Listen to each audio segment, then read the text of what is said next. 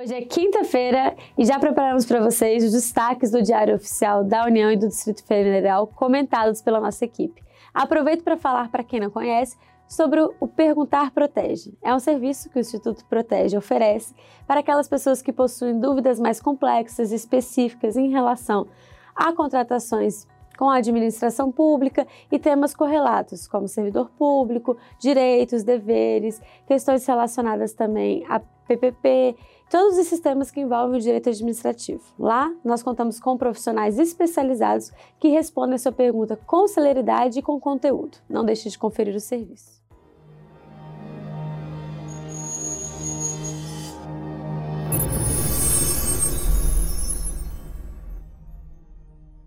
Destaque do Diário Oficial da União de hoje é sobre a abertura de consulta pública sobre simplificação do processo de compra de energia elétrica. A consulta busca colher contribuições para as alterações de normas com o objetivo de simplificar o acesso ao ambiente de contratação livre, bem como trazer segurança às negociações a serem realizadas. Outro destaque é sobre a publicação de um extrato de dispensa de licitação, no valor global de R$ 2.820. O fundamento legal da dispensa está no artigo 24, inciso 2 da Lei 8.666 de 1993. Para saber mais sobre essa publicação, acesse o portal Resumo DAO e veja o comentário do professor Jacobi. Ainda, Controladoria Geral da União institui regimento interno da Rede Nacional de Ouvidorias foi publicada a nova regulamentação das permissões de lotéricas. Força Nacional de Segurança Pública atuará em apoio ao Ministério da Educação nos dias 12 e 13 de agosto na esplanada dos ministérios. Caixa Econômica estabelece procedimento para saque de 500 reais do FGTS. Iniciativa Brasileira de Nanotecnologia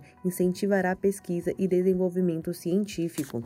No Diário Oficial do Distrito Federal, o governo publica diretrizes orçamentárias para o exercício financeiro de 2020 e lei institui Semana Distrital de Promoção ao Empreendedorismo.